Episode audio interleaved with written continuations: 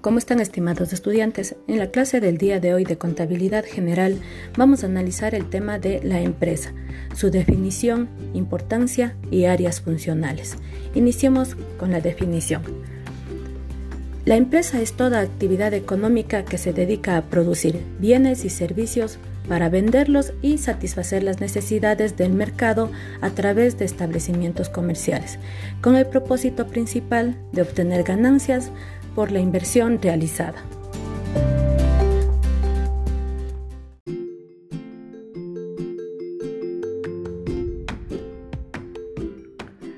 Importancia.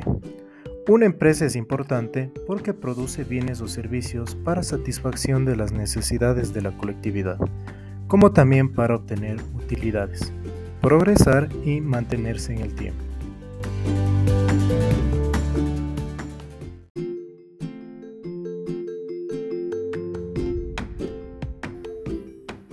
En este momento nos toca hablar sobre las áreas funcionales de una empresa. Son conglomerados de actividades, tareas, labores y procesos que se realizan de manera conjunta y coordinada con el fin de alcanzar los objetivos de una organización en todos los niveles, satisfaciendo las necesidades de sus clientes, generando bienestar para sus empleados, produciendo utilidades para sus propietarios y creando beneficios sociales para su comunidad y su entorno. En este momento voy a indicar cuáles son las áreas funcionales de una empresa. Son producción, marketing, recursos humanos, financiación, administración e investigación de desarrollo e innovación.